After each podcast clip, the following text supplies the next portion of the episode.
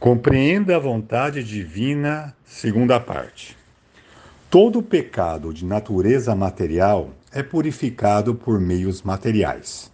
Por exemplo, sofrer incêndios e roubos, ser vítima de fraudes, ter prejuízo com especulações financeiras e com apostas em jogos de azar, fracassar nos negócios, gastar com doenças, etc Embora possamos esquivar das leis humanas, o mesmo não ocorre com as leis divinas, por serem absolutas. Toda ação purificadora ocorre em conformidade com o princípio da correspondência. Também existem os sofrimentos após o ingresso na fé.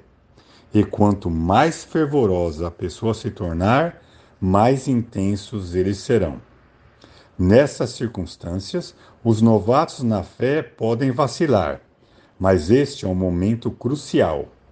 A razão é que Deus deseja, o quanto antes, agraciá-los pelo seu fervor. Contudo, uma vez que eles possuem impurezas espirituais que precisam ser purificadas, ocorre uma ação semelhante à limpeza de um recipiente. Neste caso, se eles suportarem sem vacilar ao término desta, receberão inesperadas e magníficas graças. Vou falar da minha experiência sobre o assunto. Durante 20 anos fui atormentado pelas dívidas e, por mais que tivesse pressa em saudá-las, não o conseguia e, por fim, me conformei. Finalmente consegui liquidá-las em 1941. Realmente foi um grande alívio. Depois disso, no ano seguinte, começaram a chegar somas inesperadas e, mais, e mais uma vez, senti-me maravilhado com a profundidade da vontade divina. Ouvimos frequentemente: Fulano ficou rico após o incêndio. Isso significa que a sorte melhorou com o fim da ação purificadora. Podemos dizer o mesmo em relação ao incêndio de Atami. Se compararmos a atual cidade com o que era antes da catástrofe, veremos que ficou bem melhor. Diante disto, percebe-se que os bons acontecimentos são, sem dúvidas, positivos, mas os maus, por serem ação purificadoras, também o são, pois, ao seu término, certamente tudo irá melhorar.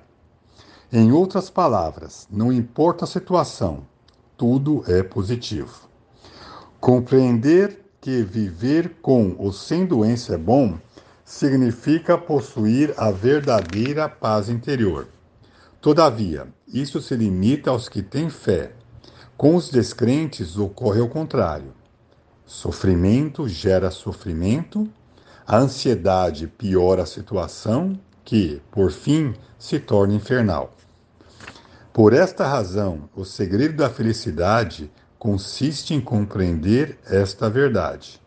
Por Meixo Sama, em 2 de dezembro de 1953, Alicerce do Paraíso, volume 3.